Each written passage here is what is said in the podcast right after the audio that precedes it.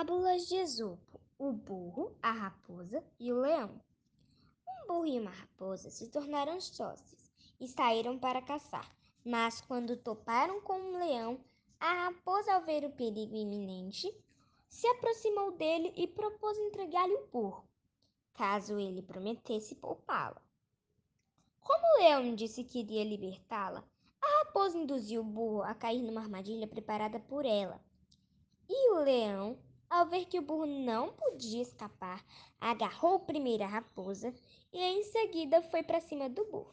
Moral da história: assim os que conspiram contra os sócios sem perceber também perecem muitas vezes junto com eles.